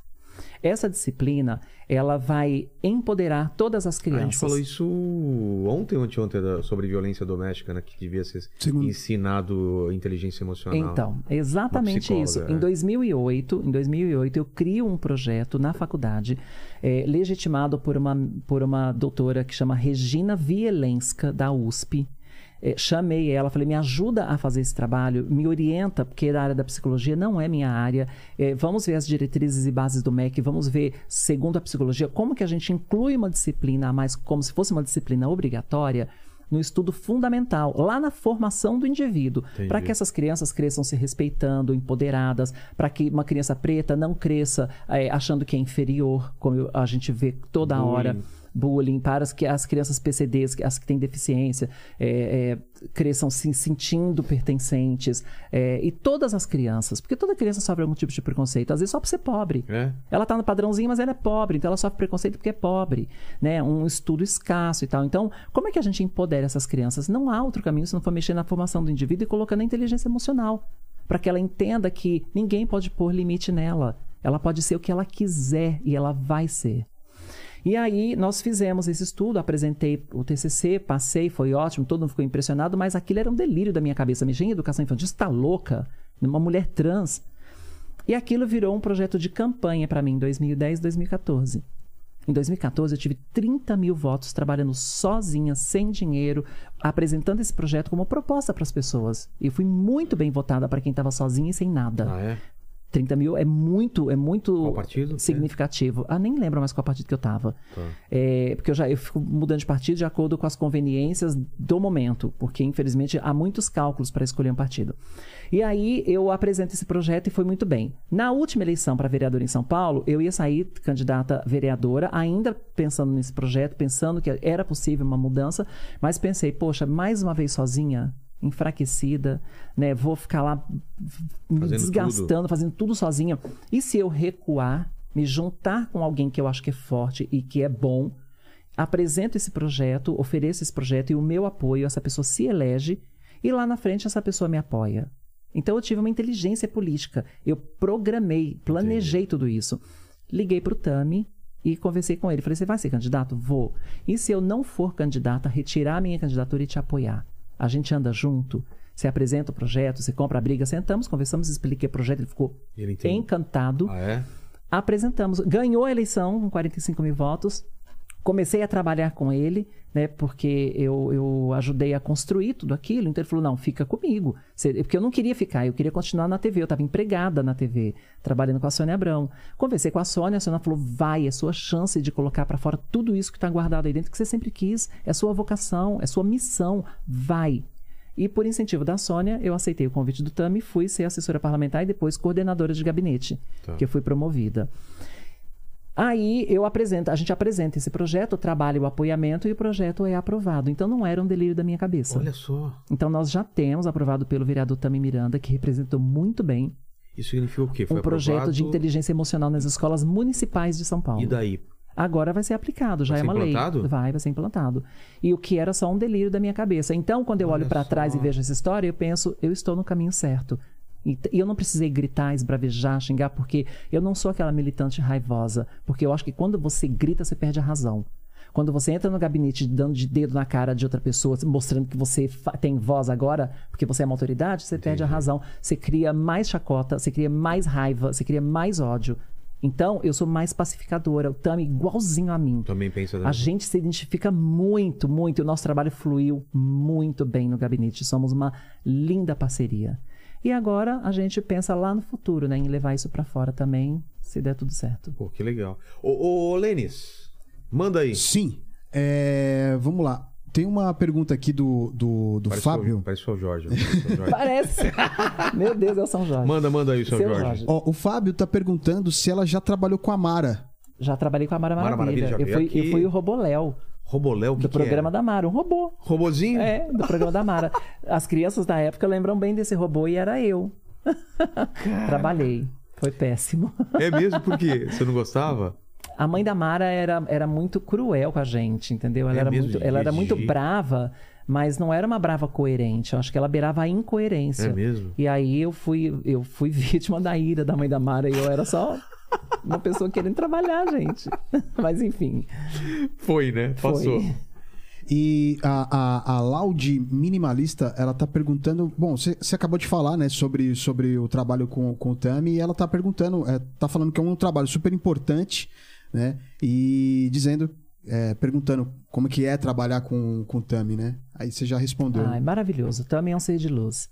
É um ser de luz que vai, se ele continuar assim, vai continuar, ele vai crescer muito politicamente e vai fazer muito sem precisar dar de dedo na cara de ninguém, sem precisar gritar com ninguém. E eu quero ir por esse caminho. Eu acho que quando uma pessoa elege outra, é, essa pessoa que foi eleita, ela tem que ter muita responsabilidade. Não é porque eu sou uma autoridade que eu posso sair gritando com Não, outras pessoas para conquistar aquilo que eu prometi fazer. Você pode ser. é, porque assim, ó, as pessoas precisam entender, principalmente as eleitas, que inteligência é uma coisa, sabedoria é outra. A sabedoria, às vezes, ela tem muito mais valor do que a inteligência. Às vezes, pessoas super inteligentes, super cultas, o quê? Não tem sabedoria de usar aquilo, aquela inteligência toda. É, é invalidado. E eu tenho visto isso de perto, na Câmara dos Vereadores de São Paulo.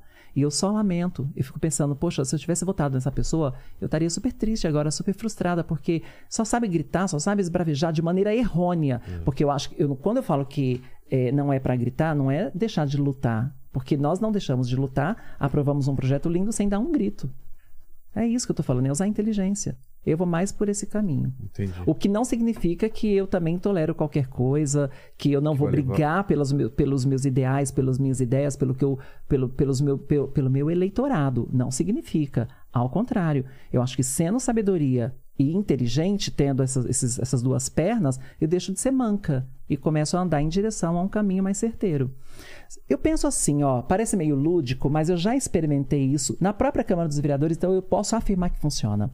Muitos gays agora vão se identificar comigo e pretos também, viu, seu Jorge? Vão se identificar Com comigo. Jorge. Vão se identificar Sim, comigo com agora. É muito comum, e aí ele pode dizer se eu estou mentindo ou não, mas eu vou falar de- da minha experiência, que é empírica. É muito comum eu me deparar com alguém que odiava travesti. Aí quando a pessoa me conhece, ela fala: Poxa, até que é legal, até que vocês são incríveis, até, poxa, eu tinha o maior preconceito, aí graças Ah, a você agora. É muito comum isso acontecer. Mas isso acontece em pequena escala, no dia a dia, mas pode acontecer em grande escala, Claro, lá no Como Senado. uma figura pública, né? Pode. É essa a estratégia.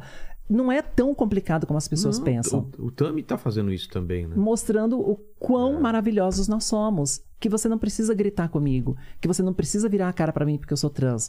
Que você pode me ouvir. Você que a não- gente vai conversar de igual para igual. Porque as pessoas acham que, que, que a, a pessoa vai, vai forçar você a ter a mesma opção, a, a- a mesma, né? É. Não, cada um na sua, né? Outro dia, uma pessoa cometeu uma gafe comigo, é, tipo, de me tratar no masculino. A pessoa tremia de medo. Eu falei, calma, É. tá tudo bem, eu te explico como é que é. Não tem problema. A gente tá passando por esse momento da mas história. é isso que eu ia falar. Tem que ter essa paciência, né? Tem Porque, sabedoria. Imagina, a, a- a geração dos meus pais. É mais difícil. Tem que ter paciência pra, pra explicar Tem que mesmo. explicar, é sabedoria. O papel dessa geração é reeducar a humanidade. Exato, exato. Mas tem gente que não tem paciência.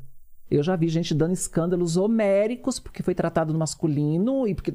Calma, é, é confuso para quem tá fora da bolha. É confuso. O nosso papel é reeducar essas pessoas. A gente tem que ter muita tolerância. Mais ainda, né? É, principalmente, por exemplo, a Bubis é uma amiga minha e, e agora é Gabriel. Pô, demorou uma semana, duas semanas até você se acostumar. É. Não é? Você conhece anos uma pessoa e depois ah, a pessoa tem que ter a paciência. Ela teve essa paciência de, de esperar a gente se acostumar, né? É que você, a gente vai detectando no meio do caminho quem realmente não tem maldade e errou por É. costume, tipo a Tami. Ou quem não aceita. Ou, ou quem e- não aceita e não. Por exemplo, eu tenho uma pessoa que é praticamente da minha família que não aceita. E aí eu rompi cutucar. com essa pessoa, eu rompi e falei, ó, a partir de hoje, não fala mais comigo, não somos mais é, amigos, nem da família, nem nada. Eu tô rompendo com você. Porque eu te dei anos, anos pra você acostumar, pra você entender, pra você respeitar. Mas aí você faz questão de falar na minha cara que não aceita. E eu não tenho obrigação de ouvir isso, então bloqueei, acabei, nunca mais falei que alívio. Mas esse tipo de pessoa é Tem que se diferente. afastar, né? Tem que se afastar. E outras pautas cobram de você lutar por outras pautas ou não? A mulher, né? Eu acho que eu, eu trabalho muito pela mulher. Principalmente, é, eu tenho Essa parte da vivido. violência doméstica. Sim, porque é assim, ó, quando a gente fala da luta das mulheres, aí tem várias camadas de mulheres. Isso. Quando você pega uma mulher de classe média, ela vai falar, ah, não é bem assim. Mas quando você pega uma mulher de classe baixa e aí você tem que fazer um trabalho da periferia para o centro, você começa a ver uma mulher que sofre muito e que é muito grave. Então, o que, que eu Que sugiro? normalmente é, é, às vezes, é ela que paga as contas. Não, e ela que paga as contas. abandonada pelo marido, ou o marido tá preso, Ou ou, ela- o marido é alcoólatra. ou- é isso que eu ia falar, Tem, ou- várias coisas. ou várias ela questões. sustenta a casa, o Sustenta a marido é casa, encostado, bêbado. Cinco filhos, É. quatro filhos, oito filhos. Como você fala tudo mulher? isso. Então, eu tenho feito com o Tami um trabalho da periferia para fora. Se você olhar nossa rede social, você vai ver que a gente vive na periferia, na favela, a gente está lá. Porque é essa mulher que precisa ser contemplada. Mas o que a gente precisa é dessa união feminina. É que a mulher que está lá em cima, que, quando eu falo da, da luta das mulheres, que ela fala, hum, isso não me representa, ela tem que pensar na mulher que está lá embaixo. Não nela. Que Não tá nela. Ela tem que pensar na, ela tem que pensar na mulher periférica, principalmente a mulher preta periférica, que está sendo excluída de todas as políticas públicas. Não é contemplada nem com o gás. A gente está vendo um monte de mulher pondo fogo em É. casa, matando famílias, porque está improvisando um, um- um fogão Tô cozinhando com álcool. com álcool, é. tudo explode, tudo pega fogo, criança se queima, Queimadura. porque não tem dinheiro para comprar um gás. É dessa mulher que eu tô falando. A mulher que tá lá com cinco filhos, como a gente tem um caso na Vila San Remo, a mulher tá lá com cinco filhos, o marido preso. Ela tem que ajudar o marido na cadeia, ainda tem que sustentar cinco crianças, mora no barraco, cai nos pedaços, que quando chove é, um- é o caos, correndo o risco do barraco ser levado pela enchente. Quer dizer, então, essa mulher, e são muitas, ela precisa que essas políticas públicas comecem da periferia para fora e não do centro para a periferia, que a gente sempre viu esse tipo de política. Primeiro a mulher do asfalto. É. Vamos contemplar a mulher classe média, a mulher com nível um pouco melhor, e depois a gente vai levando o que sobra para a periferia. Todos os projetos que envolvem a mulher precisam ser ao contrário. Precisam contemplar a mulher lá da periferia, capacitando essa mulher, dando independência. Né? Mas todos os problemas, até o machismo que ela enfrenta, e não é pouco, começa lá na educação, na inteligência emocional. Entendi. Com certeza. Preparando esses meninos para não serem esses futuros maridos. Com certeza. Fala, Lênis. Ó, a, a, a Érica Nepomuceno, ela tá perguntando o seguinte: se você chegou a fazer a cirurgia de rede, redesignificação sexual. É redesignação. Designação. né? É redesignação sexual. Eu, eu fiz todos os exames para fazer. Essa, como é o nome dela? É Érica Nepomuceno. Érica, obrigada pela pergunta. Muita gente quer saber isso, né? E até passamos por um período onde, se eu respondesse sim, eu tenho mais valor. E se eu respondo não, eu sou inferior. É a mesmo? própria classe Tinha- LGBT. Tinha um preconceito Sim. dentro? A própria classe LGBT tinha esse preconceito. As próprias trans pensavam: Ah. eu sou operada, você não é. Ah, como se fosse Então superior. tinha como se fosse superior. Mas isso tudo é, não foi culpa da classe. Tudo era, era, era construído, né? culturalmente construído. Entendi. Hoje nós entendemos que a mulher trans, ela é uma mulher trans e não importa se ela é operada ou não. E uma das pessoas que também ajudou a construir essa história foi a minha, a minha própria vivência. Porque eu fiz todos os exames para fazer a cirurgia. Fiz dois anos de terapia hormonal, fiz terapia psiquiátrica. Dr. Daniel Mori, que é um psiquiatra, me atestou mulher no Hospital das Clínicas de São Paulo. Tava tudo certo, eu poderia, eu Você estava poderia. apta a fazer Tá. a cirurgia que eu não me arrependeria. Tá. Estava preparada. Eles tinham cortado minha ereção através da hormonização. Eu já estava pronta, era só, era só redesignar. Entendi. Quando eu fui fazer um- os exames pré-operatórios que eu ia fazer na Tailândia, cheguei a pagar a minha xoxota. Ó, é- paguei. E é caro? 35 mil na época. Eu cheguei a pagar, eu tive que fazer uns exames que o médico pediu e eu descobri que eu estava com uma má formação na aorta, Isso que é a principal veia do do coração. coração. E aí o médico não quis operar e falou, Era- eu, eu era acho arriscado? que era muito arriscado porque é muito invasiva, né, a cirurgia. Diferente de você colocar um seio, que É. você faz ali localzinha e tal, só levantar a pele, ta- né, ou faz um nariz, Exato. tudo isso é muito superficial. Mas quando você vai fazer uma redesignação sexual, é uma das cirurgias mais pesadas e sofridas que há. É? São seis meses de recuperação. Seis Sim. E mesmo assim, tem que tomar cuidado para as paredes da, da, da vagina não colar. colarem. Então, é muito, é muito perigoso. E o médico falou, eu te aconselho a não fazer. Aí Médico fui aqui ou de lá? os dois. É. É, o meu cardiologista falou, você vai morrer na mesa. É? Por causa da anestesia? É, por porque é muito pesado o negócio. né? Ele falou, não arrisca, não vale a pena. Aí, eu voltei pra terapia. Entendi. E o doutor Daniel Mori me fez entender que uma vagina não faz uma mulher ser mais ou menos mulher. Que é uma coisa que tá na, aqui, Claro. ó. Né? É, é a, minha, a minha vivência social, meu dia a dia, essa mulher que eu me identifico. Então eu pergunto: eu deixei de ser trans porque eu não fiz uma vagina? É uma vagina que me faz uma mulher? Tem muita mulher que, que, que tem muita pessoa que nasceu de vagina e não É, é mulher, é exato. homem. Olha o Tami. Exato. Então, não- a gente tem que tirar o foco da genitália. Eu não sou operada por causa disso. Né? Mas então eu sou uma transexual não operada Entendi. por essas questões de saúde. Mas você acha que mudou esse lance do preconceito interno? Melhorou. Melhorou. Melhorou bem. Tá. O, o Hélio tá pedindo pra você contar sobre o seu casamento. O que, que ele quer saber do casamento? Quando, Será? quando que ca- Eu quando- casei em 2016 com o Chico. Tá. E foi um casamento que deu muita polêmica. Por quê? Porque o Chico tinha tido embolia pulmonar dois meses, três meses antes do casamento. Que que é e foi dado pulmonar? como morto. É, tipo... Ele, é- ele foi fazer uma, uma lipo e teve uma embolia pulmonar. E ele teve 100% do pulmão comprometido. E os médicos falaram que ele não sobreviveria. E aí eu fui desesperada pra mídia pedir oração.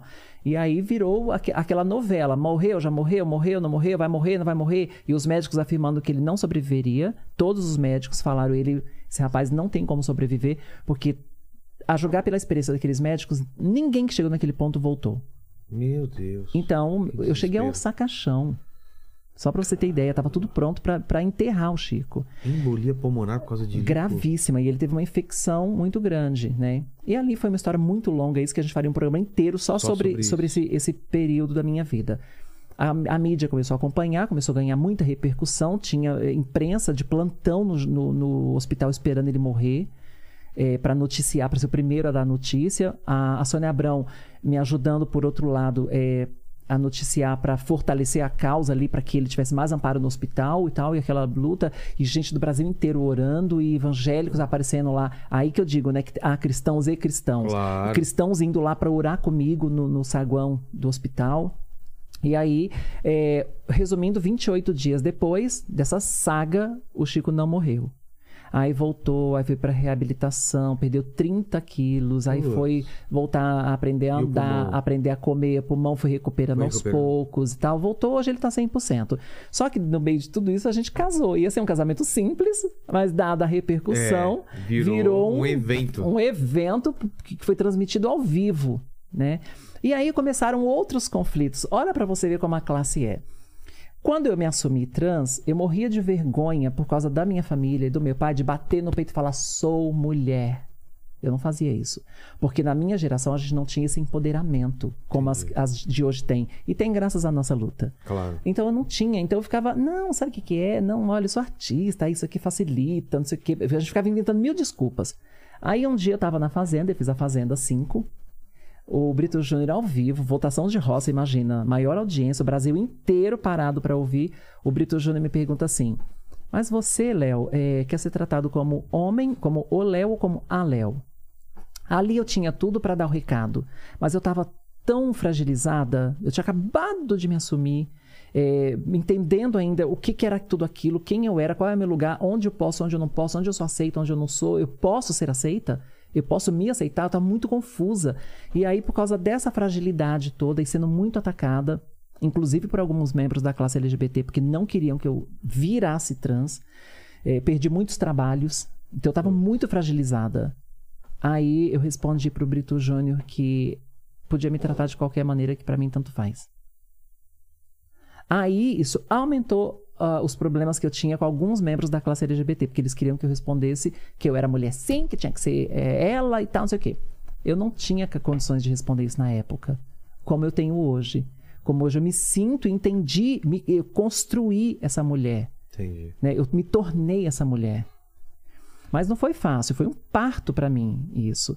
Então, eu criou. E aí, quando eh, eu assumo essa mulher, eu também tenho alguns problemas. Por exemplo, eu tive vários shows cancelados de boates gays que eu já tinha f- contrato de- fechado por porque eu desse- me assumi trans. Porque você assumiu trans ou porque falou que podia, Não, porque faz? eu me assumi trans. Putz. Porque eles não queriam travestis trabalhando na casa. Porque acho que diminui o. É, eles achavam que travesti era um ser inferior. Era o que eles pensavam. E ainda tive que. Aí, por que, que eu fiquei tão fragilizada naquela época? Porque quem mais deveria me acolher, que eram as pessoas que, que me empregavam, que me sustentavam, né, tal, não foi o público, não é do público que eu tô falando. O público continuou me aplaudindo, os shows continuaram maior sucesso depois. Então não era a plateia, eram algumas cabeças pensantes que não construíam essa ideia de que uma mulher trans é uma mulher e ponto final, que é a ideia que a gente tem hoje. E aí eu comecei a enfrentar um problema com meu marido, porque o meu marido não era da classe LGBT, ele é um cara vivendo a vida dele, é hétero, tinha separado da Nunca mulher. levantou bandeira nenhuma. Não, ele é um cara hétero, tá lá na vida dele. Ele olhou pra mim, me viu essa mulher e falou: Porra, que linda. E nem sabia quem eu era Vocês conheceram como? pelo Facebook. Ah, é? Nem sabia quem eu era. E ele passando, zapiando, viu a foto e falou: Porra, que gata. E aí me mandou uma mensagem e foi pra vida dele, não sei o quê. Depois a gente começou a se falar porque uma outra amiga nos apresentou, Sei. né? E aí depois que ele foi descobrir quem eu era, o cara já estava apaixonado, entendeu? Então quando ele veio é, pra televisão contar a versão dele do nosso relacionamento, de que ele é um cara hétero, ele foi rechaçado pela classe. Mas espera aí, não, não é a própria classe que diz que eu tenho que bater no peito e dizer eu É. sou mulher? Quando eu arrumo um cara que fala que é hétero, ele é rechaçado. Então. Quer dizer, para você ver os conflitos que a gente ainda enfrenta. Total. Mas tudo isso, tudo isso, eu, eu- a gente ainda está entendendo. Nós somos, estamos amadurecendo Estamos as no ideias. processo, né? Né? Quando você vê essa sigla toda LGBTQP e sei lá o que mais que tem, as pessoas falam, ah, virou palhaçada. Não é palhaçada. É as pessoas, são as pessoas tentando se encaixar. Quando você tem um estudo científico de um remédio, cada descoberta que você faz acrescenta uma sigla, porque você descobriu mais coisas daquele componente, daquele remédio. É a mesma coisa. O que a gente precisa agora é entender o que é tudo isso, achar um nome para a gente tentar explicar de maneira mais simples. Para não agregar mais preconceito. Então agora voltou, nós, é, é, alguém que eu não sei quem também, que eu não sei de onde surgem essas teorias, mas alguém definiu que é só LGBT. Ah, é? É, voltou. LG LGBT. LGBT mais. Mais. Para não ficar confundindo mais do que ajudando. Entendi. Entendeu? Não então, ficar acrescentando. É. Ou somos todos seres humanos, né? Eu prefiro. Um, Não dia, é? um dia eu sonho que não haverá Não é? mais essa bandeira. Mas porque haverá igualdade. Exato. Amém. A, a Lara tá pedindo pra você contar quando você foi. é, quando você participou do programa Chupim, da Metropolitana, e também do Balanço Geral, da Record. Chupim, programa de rádio. Eu fiz a Metropolitana um tempo, Bebe, né, que apresenta o Chupim. A gente trabalhou, acho que dois anos juntos. Eu já tinha feito o Transamérica, Transa- dois anos de Transamérica antes, mas eu nunca fui muito de rádio, eu sou muito visual. É. Então eu sempre gostei de televisão, eu sempre gostei disso aqui, ó. Isso pra mim é vida. Adoro, né? Mas eu fiz rádio, foi uma experiência ok, mas eu nunca gostei muito. Então quando você faz uma coisa que você não gosta, fica muito ah, aparente, né? É, vira trabalho mesmo. É, tá, e virou maçante e aí eu pedi pra sair. E qual era o outro? Era Malandro. Chupim? Do Balanço Balanço, Geral. Geral. Ah, Balanço Geral. Balanço Geral eu já gostava, porque aí eu tinha saído da Fazenda, o Geraldo Luiz me convidou pra ser repórter do Balanço Geral, mas aconteceu uma coisa muito chata através da Record nesse- nessa ocasião. Ah, é? Eu tava no ar, já tava contratada, já tava trabalhando, tava tudo ok. Aí um belo dia, eu, eu- a gente tinha feito uma, uma participação que tinha é, batido a Globo, né? com- com- eu tava na rua, ao vivo, no link. Batido a Globo, tava todo mundo comemorando, tava tudo maravilhoso. Eu falei, nossa, agora eu mostrei. Aqui vim, né? É. Aí no dia, isso era uma terça-feira. Na quarta-feira eles ligaram, eu tava me arrumando para ir pra TV, que eu fazia ao vivo, né? Eu tinha um quadro que chamava Praça do Povo. E aí eu tava indo pra TV, eu recebi um telefonema da produção dizendo que eu não precisava ir naquele dia especificamente porque tava, tinha acontecido alguma pauta policial muito bombástica, era, era- ia falar muito sobre. era- O assunto era muito pesado para colocar uma coisa tão leve, Tão leve no tão gostosa no meio que não, não cabia. Entendi. Falei, ah, tudo bem. Aí tirei a maquiagem e fiquei em casa. Aí no dia seguinte, de manhã, eu, eu tava começando a preparar figurino e tal. Minha produtora tava lá. Aí eu recebi outro telefonema dizendo que também não precisava ir, porque eles iam repercutir a pauta do, do dia anterior, a pauta policial. E aí já era sexta-feira, no terceiro dia, também falaram, ah, aproveita que já é sexta, já fica aí e tal, não sei o quê. Nunca mais voltei. E não, não deram explicação? Não deram explicação. Foram dizendo, inventando desculpa, inventando desculpa, inventando desculpa. Quer dizer, eu tive que perceber que eu não, não era mais Não do elenco. agradando. Não, tava, não era mais do elenco. E Sendo que a gente tinha batido a Globo na minha última participação. E você entende o que aconteceu hoje? Eu vou, eu vou te explicar o que aconteceu. E eu nunca contei isso pra ninguém, põe inédito na tela, hein? Inédito. Não sei nem se eu vou pagar um preço alto pelo que eu vou falar, mas eu vou falar. Tá. Para as pessoas entenderem como eu sofri e o que eu sofri para chegar até aqui.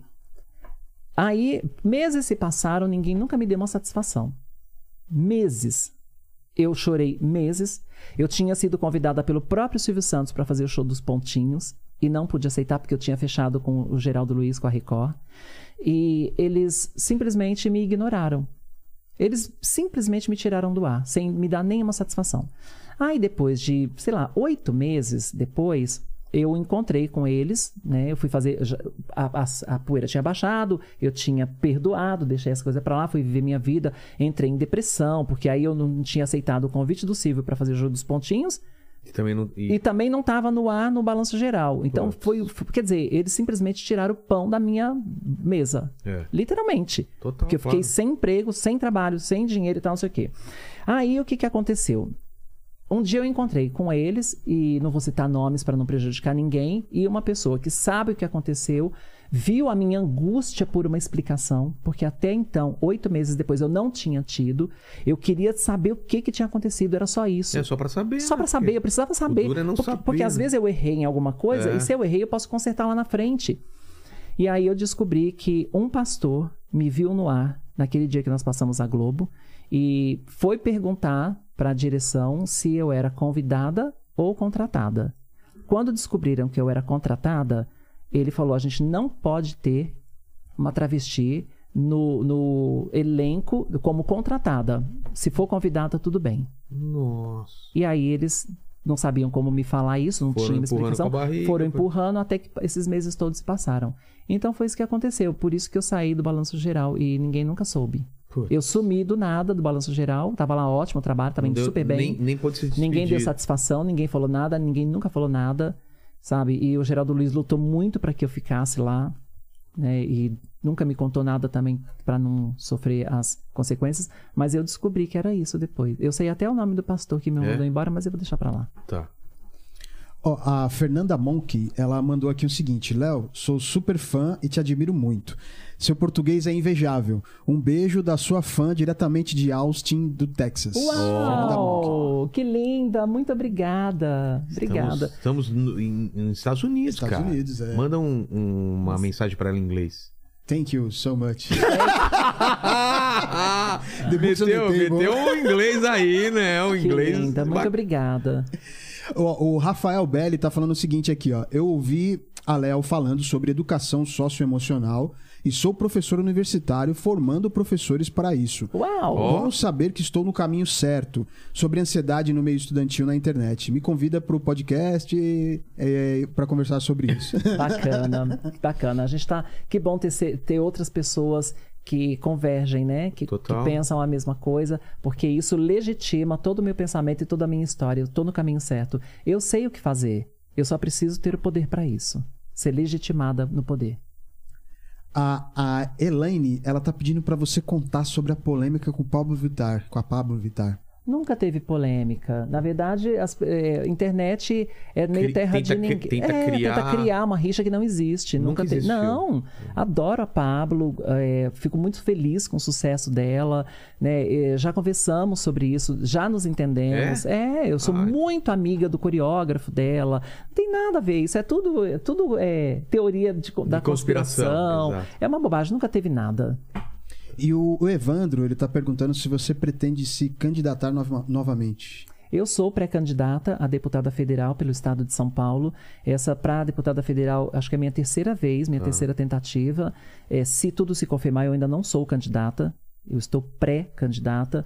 É, vamos ver se as coisas derem certo, se tudo se confirmar, né? E eu me sentir fortalecida, principalmente pelas mulheres e pela classe LGBT. Talvez eu venha candidata, mas aí eu informo pela minha rede social. Tá bom. Tomara, tomara. Aqui foi. Foi. Bacana. Léo, tem mais alguma coisa que você acha que faltou sobre, sobre esse assunto?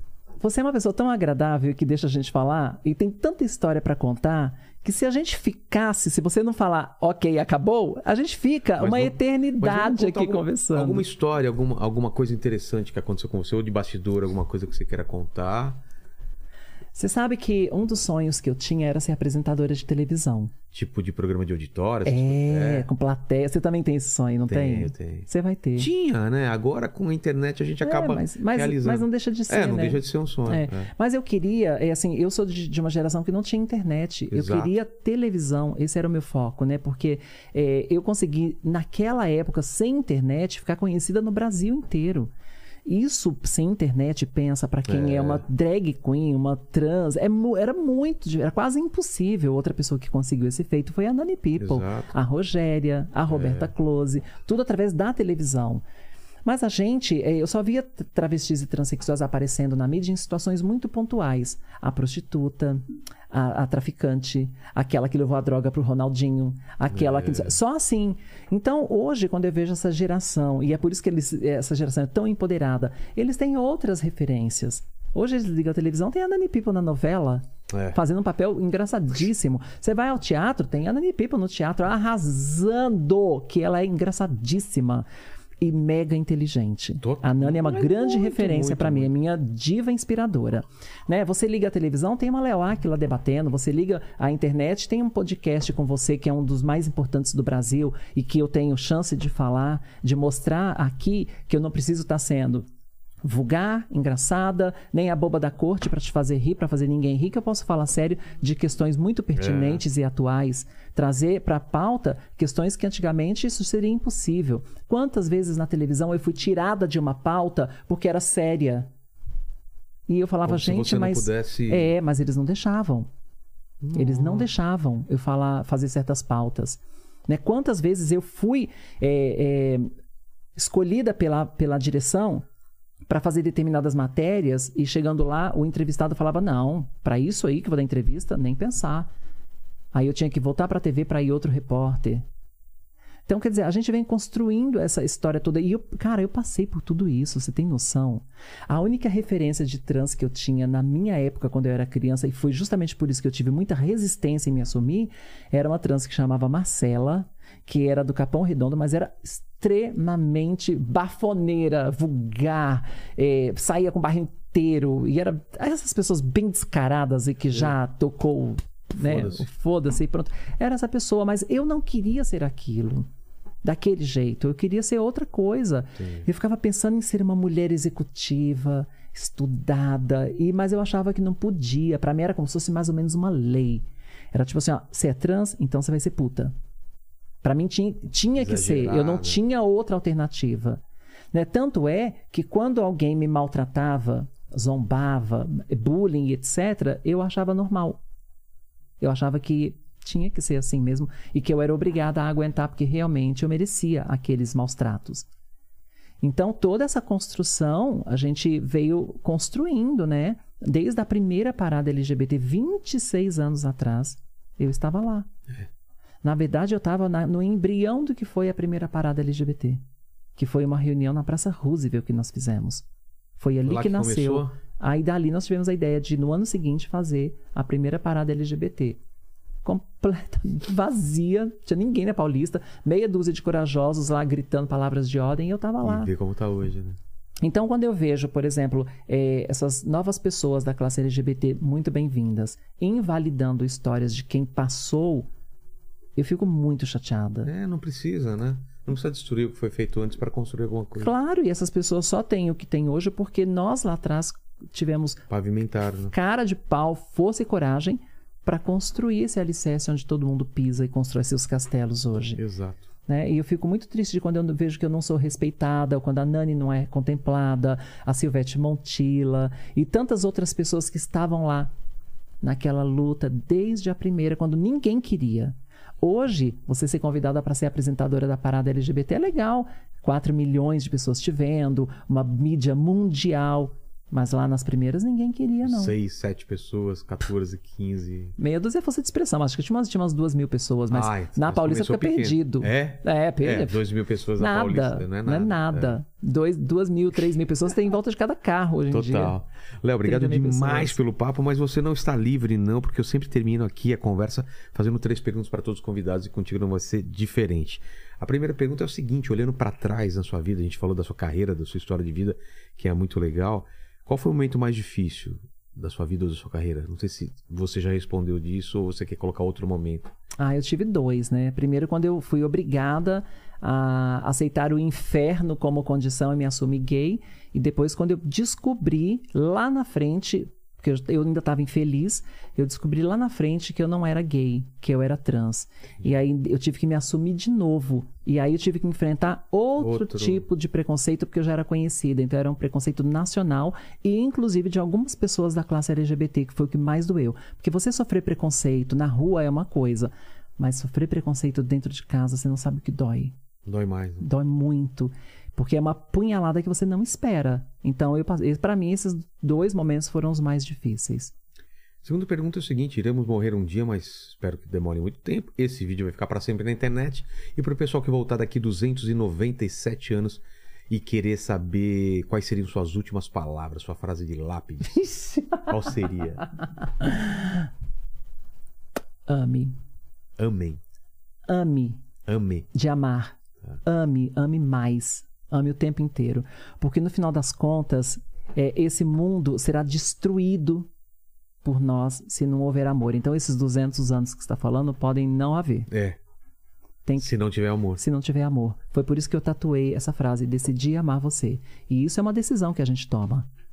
No momento em que eu tomei a decisão de decidir amar o meu próximo, eu deixei de ser uma pessoa odiosa, raivosa, revoltada. Tudo mudou. né? E eu não sou, eu não aceito qualquer coisa, mas eu tolero muito em nome do amor. Então ame. A terceira pergunta é se você ainda tem algum questionamento, alguma dúvida na vida, de vida com a gente. Graças a Deus eu tenho, e são muitos. Todo dia eu me pergunto: será que é esse o caminho? Será que eu dei um passo errado? Será que eu magoei alguém? Será que eu fui luz hoje no mundo? Porque o meu grande objetivo de vida, e isso foi, foi aquele papo, voltando na nossa conversa, Sim. aquela conversa e aquele acordo que eu tenho com Deus é, resumindo tudo aquilo, eu vou ser luz no mundo.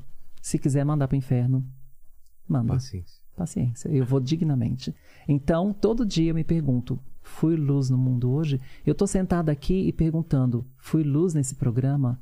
Será que as pessoas gostaram? Será que eu, eu fui. Vai mudar a vida de vai alguém. mudar a vida de alguém? falou, Porque é. pra gente ser imortal, basta que a gente mude a vida de pelo menos uma, pessoa. exato. E também, aí, mais clichêzona, mas muito real, é a frase: para que o mal vença, basta que os bons não façam nada.